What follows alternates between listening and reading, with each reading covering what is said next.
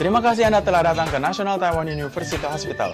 Guna memberikan kesehatan bagi Anda sekalian, maka di bawah lima waktu berikut ini, kita harus memperhatikan kebersihan tangan kami. 大家要记得洗手哦。 Pertama, sebelum berhubungan dengan pasien. Bukan pembersihan ataupun juga pekerjaan yang berhubungan erat dengan pembersihan kuman-kuman.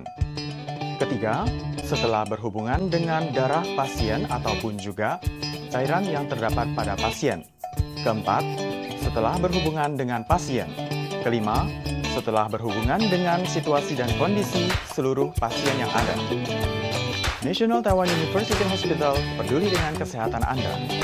Jikalau Anda membutuhkan bahasa yang lain, silakan menghubungi ataupun juga segera memasuki situs YouTube dan juga mencari National Taiwan University atau kebersihan tangan. Terima kasih.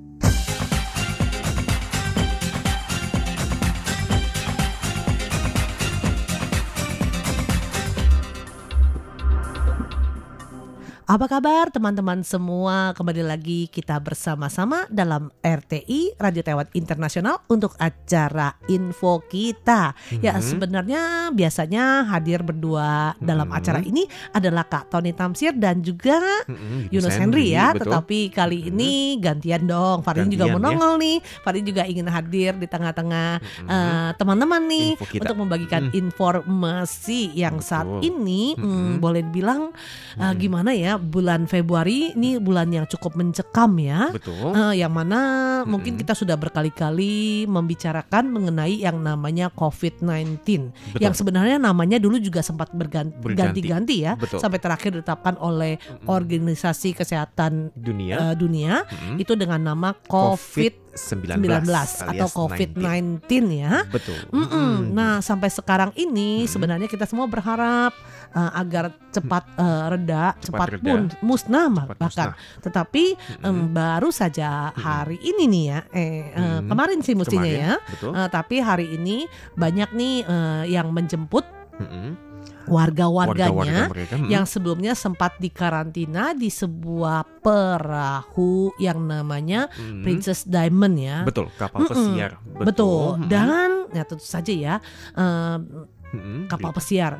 Iya. Eh ada juga orang Indonesianya. Oh, ternyata ada Kak Eh, ini ya. eh, eh, kebetulan ya ada beberapa orang Indonesia yang bertugas sebagai kru dari kapal persiar ini Mm-mm. dan kemarin sampai yang terakhir ini ya Mm-mm. ini dikabarkan bahwa ada tiga di antara mereka Mm-mm. yang juga terkena terinfeksi dengan Mm-mm. namanya virus corona Covid, atau kasus COVID-19 Tin. COVID-19 19 Mm-mm. betul sekali dan untuk hari ini ya hingga acara ini diberitakan eh, untuk korban infeksi saja ya untuk kawasan daratan Tiongkok ini sudah berjumlah 74.516 sedangkan di Taiwan ini masih berjumlah 23 dengan satu kasus kematian di Taiwan. Betul. Mm-mm. Nah tentu saja ya eh, Taiwan sudah 24 kemarin 24 sudah ya. tambah lagi ya Berarti Eh, 24. karena dalam satu hari dikabarkannya dua kali sih dua kali. Eh, mm-mm. jadi pas ternyata eh, setelah satu yang meninggal Mm-mm. itu adalah eh, supir, Supir, dari eh, taksi. taksi. plat putih ya Mm-mm. dalam arti eh, bukan eh, taksi warna kuning nih mobilnya. Betul sekali. Nah kemudian juga dari dianya sendiri kebetulan dalam satu keluarga Mm-mm. eh, dia menularkan pada tiga orang nih. tiga orang. Eh, baik itu keponakannya, Mm-mm. ibunya sendiri, bahkan Mm-mm. juga adiknya sendiri. Betul Hmm, sekali. Jadi benar-benar harus hati-hati nih. Harus Jangan hati-hati. anggap remeh, Mm-mm. jangan anggap enteng, Enteng. karena ini musuhnya itu benar-benar tidak kelihatan. Betul, Mm-mm. yang awalnya dibilang katanya eh, wabah ini nih akan terkena kepada orang yang mempunyai catatan perjalanan pernah mengunjungi daratan Tiongkok. Mhm. Dan ternyata untuk di Taiwan sendiri satu kasus ditemukan eh, wanita ini juga tidak dua kasus. ya, dua kasus ya. termasuk yang meninggal ya. Oke, Mm-mm. tidak tidak ada eh, catatan dia pernah keluar negeri dalam Bahkan- waktu dekat ini. Iya, bahkan terakhir nih yang kasus ke-24 itu eh, seorang eh, Mm-mm. perempuan yang Perempuan, berusia 60 60 tahunan, tahun dua tahun terakhir dia nggak ada catatan ke luar negeri. keluar negeri. Mm-mm. Jadi memang wabah ini juga kita harus waspada saja dan juga harus jaga kebersihan. Tapi mm-mm. jangan panik. Jangan panik ya Mhm. ini ya. Dan juga harus mengenakan masker ketika Anda bepergian ke tempat ramai, ke rumah sakit juga harus selalu mengenakan masker mulut. Dan kita terus menghimbau ya Mhm. agar Anda menjaga kebersihan, Mhm. cuci tangan, pakai masker Mhm. dan juga sebisa mungkin Mhm. eh, Jangan rubahlah rubah kebiasaan hidup yang baik sehingga kesehatan terjamin. Mm-mm. Mm-mm. Dan ternyata beberapa langkah-langkah juga terus dipromosikan oleh pihak Taiwan sendiri ya. Seperti misalkan jika Anda ada gejala batuk atau bersin juga harus menggunakan masker mulut. Mhm. Atau misalkan harus sering-sering mencuci tangan dengan sabun ya. Harus dicuci sampai ke celah-celah jari, Mhm. sampai ke bagian kuku, pergelangan tangan, telapak tangan juga harus digosok dengan sabun hingga bersih. Mm-mm. Dan yang pasti juga jangan sembarangan ya meng, apa dengan tangan yang Mhm. tidak yakin eh, kebersihannya Mhm. itu memegang mulut, Mm-mm. hidung dan mata. Maka Betul. tujuan dari memakai masker agar kita juga eh, apa namanya gam- nggak nggak nggak pegang-pegang juga sih salah satunya. Selain eh, itu apa namanya kalau kita bersin, kita Bersin berbicara pun Mhm. itu ada uap-uap yang mungkin Mhm. juga membawa virus nih jika seseorang atau jika kita Mhm. ter, ada ada virusnya. Betul. Mm. Dan juga Dan tidak hanya so- COVID-19 loh. COVID-19 Sekarang influenza juga lagi ini kan, ya. Iya. leukan kan? Lagi musim ya. Musim Kalau musim juga. dingin yang namanya Mm-mm. influenza itu juga sangat banyak sekali di Taiwan. Jadi Mm-mm. selain wabah COVID ini juga masih ada wabah influenza. Nah, wabah influenza ini juga Hampir tingkat sama kematiannya ya. tinggi loh. Juga sama Mm-mm, tingkat malah lebih kematiannya. tinggi daripada Eh, COVID. virus corona eh, ya. Cuman karena mungkin eh, Saat ini. saat ini Mm, lagi COVID ini jumlahnya itu lebih eh, lebih, banyak. mm. dan lebih Tiba-tiba didata kan. dibandingkan dengan yang sebenarnya influ, in- influenza, Influenza. lokal malah dikatakan. Betul. Jadi ini juga harus hati-hati. Mm-mm. Eh, nah, jaga kehangatan, Mm-mm. makan yang cukup Makan dan yang kemudian cukup. di sini ya kalau seandainya ini ya makan yang hangat-hangat deh ya Betul. untuk menghangatkan diri nih. Betul sekali. Mm-mm. Dan yang berikutnya adalah juga disarankan bagi Anda untuk mengurangi bepergian ke pasar tradisional atau rumah sakit atau tempat yang banyak orang. Jadi mungkin bagi teman-teman yang ingin liburan, ingin Mhm. ngumpul-ngumpul, kalau mungkin untuk bulan-bulan ini harusnya ditahan sedikit ya, jangan menghindarilah tempat-tempat yang ramai. Mhm, Ke Mm-mm. taman boleh lah ya. Ke Taman taman boleh, tapi yang segar ya. yang terbuka ya. Yang terbuka Nah, lebar. tapi sementara untuk Anda yang memang tugasnya nih merawat Hmm. akong atau ama, Betul. tentu saja akan bolak-balik ke rumah sakit ya. Bolak-balik Nah, kalau seperti sakit. ini ya harus perhatikan. Mm-mm. Jangan lupa menggunakan masker. masker mulut. Nah, setiap kali Anda keluar masuk rumah sakit, Mm-mm. itu apa namanya cuci tangan, Cuci tangan. Mandi, nggak hanya cuci tangan tok. Karena kalau sekarang kan mandi. Mm-mm. seperti hari ini nih, Mm-mm. hawa sudah mulai hangat nih. Sudah mulai Mungkin hangat. pakai baju tap tangan pendek, nggak Iya. bisa jadi kan nempelnya di kulit Nempel di lagi atau di kulit, mana. iya. Jadi biasakan begitu pulang ke rumah, Mm-mm. nah baju ya Mm-mm. langsung dicuci lah, Langsung dicuci. Mm-mm. Betul. atau di di angin-anginin di luar. Betul. Eh, se- lebih di- lebih disarankan sih Lebih langsung disarankan. cuci aja gitu, Betul. jangan masukkan ke rumah lagi. betul, betul. Kemudian betul. langsung mandi. langsung mandi Nah, kalau bisa. saya langsung urusin ya, Langsung yang pertama-tama kerja. urusin dulu ini ya pasiennya Pasiennya, ya. iya. Kemudian secepat mungkin Anda Mm. eh, mandi bersih. untuk mandi bersih Mm-mm. betul sekali dan juga bisa disarankan bagi Anda untuk mungkin membawa alkohol alkohol yang 75% bisa Anda eh, taruh di ini di tempat kosong kecil Mhm. begitu Mm-mm. Mm-mm.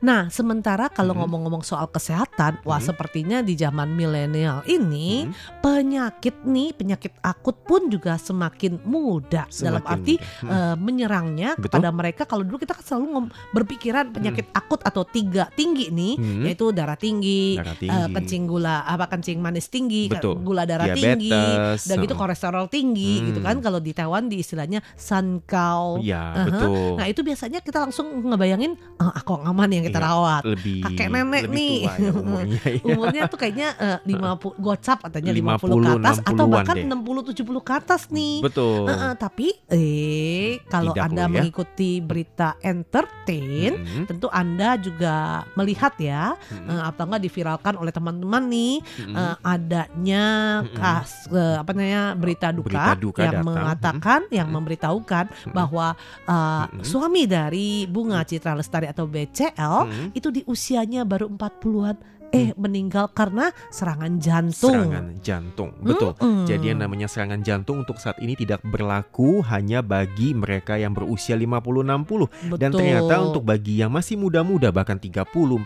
juga bisa terkena yang namanya gejala penyakit jantung Nah Mhm. jadi Nah hmm, sebenarnya nih ya susah juga di ngomong ya kadang-kadang kita tuh eh, merasa sehat betul kadang-kadang dinasehatin nih seperti mungkin sama majikan Mm-mm. sama akong sama ama yang kita rawat sudah bilang bilang eh eh, cuaca dingin pakai baju banyak kan gitu. Bilang oh enggak enggak berasa dingin Nggak kok. berasa dingin ya. Sebenarnya onder di dalam tubuh kita mungkin eh, itu udah, Sudah- menjerit-menjerit tuh Udah kedinginan gitu teriak-teriak ya. kedinginan. Heeh, jadi eh, tolong deh, eh, maksudnya jagalah kesehatan dan jangan Mm-mm. eh, malas karena ya kalau musim dingin karena Betul. biasanya nih ya Mm-mm. eh, musim dingin ini lebih banyak mudah menyerang jantung Betul. atau mereka yang ada penyakit akut Mm-mm. ditambah lagi dengan sekarang yang tadi kita lagi ngomongin panjang lebar mengenai eh, Corona. Covid eh, virus corona dan Mm-mm. lain sebagainya ya. Betul. Mm-mm. Dan ternyata seperti apa sih gejala penyakit jantung? Penyakit jantung juga sering disebut dengan istilah kardiovaskular. Dan Mhm. ternyata ini merupakan kondisi yang melibatkan penyempitan atau penyumbatan pada pembuluh darah yang bisa membuat serangan jantung atau nyeri dada atau bahkan stroke. Dan ternyata gejala-gejala seperti detak jantung yang tak beraturan lah, kemudian mudah lelah, napas terasa berat, sulit tidur dan berdebar karena hal yang tidak pasti, ini bisa jadi adalah gejala-gejala penyakit jantung. Oh, tapi Hmm. kalau berdebar ngeliat cowok ganteng Oh, beda ya. Itu ada, ada sebabnya ya Kak ya. Hukum Oh sebab tadi dibilang tidak ada sebabnya ya tiba-tiba kok sebab. berdebar. Nah, eh padahal dia. ternyata eh, Hmm. apa namanya teringat nih sama si si ganteng. Oh, ya itu itu berarti bukan nih. Jadi tentu saja ya rasa sakit, Mm-mm. sesak dan nyeri di dada, Mm-mm. sesak napas, bahkan juga mual atau rasa sakit di perut, Mm-mm. keringat dingin dan berkunang-kunang nih. Wah, ini Aha. sudah harus hati-hati ya. Mm-mm. Dan ternyata ada nggak sih beberapa faktor yang membuat tubuh kita ini bisa mudah atau rentan terkena penyakit jantung? Ternyata ada ya, misalkan dengan kebiasaan merokok. Mhm. Kemudian juga ada kolesterol yang terlalu tinggi, kemudian juga pola hidup yang tidak terjaga, hipertensi atau obesitas, kemudian juga ada diabetes dan faktor usia. Mm-mm. Hmm. Nah, kita sering mengatakan bahwa olahraga-olahraga itu apa bisa menjaga Mm-mm. untuk jantung dan lain sebagainya. Tentu saja ya, Mm-mm. olahraga yang dikatakan di sini harus disesuaikan dengan kondisi tubuh kita. Betul. Tidak boleh terlalu ekstrim. Tidak nah, boleh ini dia. ekstrim. Dan Mm-mm. juga harus rutin. Harus rutin. Eh, ya. Jangan kalau lagi seneng Mm-mm. olahraga langsung 2-3 jam. Betul. Kalau jangan sekali ya. nggak olahraga 2-3 tahun nggak olahraga. Ya, jangan, Wah, jangan. itu jangan Harus ya. konsisten. Ah, ah. dan- Memang sih menurut Mm-mm. penelitian ya tingkat kematian pasien karena serangan jantung akan berkurang 20 Mm. hingga 25 persen apabila dia rutin berolahraga. Betul. Ingat dikatakan lagi rutin. Rutin di Mm-mm. sini ya bukan sekali tapi ekstrim ya. Mm-mm. Dan ternyata juga ini juga uh, Yunus juga ingat dengan uh, artis Taiwan yang meninggal juga namanya Kau Isyang. Itu juga Mhm. hampir sama ya ceritanya. Ia berlari dengan begitu Pada saat, uh, intens banget. Mm-mm. Kemudian tiba-tiba dia juga mengalami ini ya sakit atau sesak nafas di bagian jantung dan akhirnya meninggal dunia. Tidak tertolong ya. Tidak tertolong. Sebenarnya ini juga Mm. aktor aktor yang boleh bilang Sangat gemar olahraga sekali. ya. Betul. Dia juga tiap kali kalau ada acara olahraga-olahraga dia bisa Ikut. tampil. ikut terus Eh, ya. eh, jadi bukan karena anda sebagai olahraga yang suka olahraga Mm-mm. jadi eh, bebas masalah penyakit Betul. tetap saja harus dijaga karena banyak sekali unsur-unsur yang Mm-mm. mempengaruhi tubuh kita. Betul. Seandainya anda olahraga tapi andanya Mm-mm. kebiasaan hidup lainnya seperti eh, Mm-mm. tidur kurang, Tidur kurang lah. tidak teratur, makannya juga tidak teratur dan Mm-mm. lain sebagainya atau juga nih bahkan Stres. nih diet ketat juga bisa ketat bisa merusak nggak, juga. Ya? Mm-mm. Betul. Jadi kalau bagi Anda yang ingin diet juga harus uh, berkonsultasi dengan dokter ya juga harus Atau disesuaikan. tentu saja cari informasi, Cari jangan informasi. dietnya. Nah itu dia seperti juga tadi Mm-mm. olahraga, jangan ekstrim. Jangan sekali ekstrim. makan Mm-mm. makan banyak, tapi Uh, sekali nggak makan nggak Makannya makan. nggak makan ya juga Iya. tidak boleh. Eh, eh, Betul. dikuranginya itu secara teratur, bu, eh, Mm-mm. secara bertahap ya. Mm-mm. Jangan langsung dikurangin,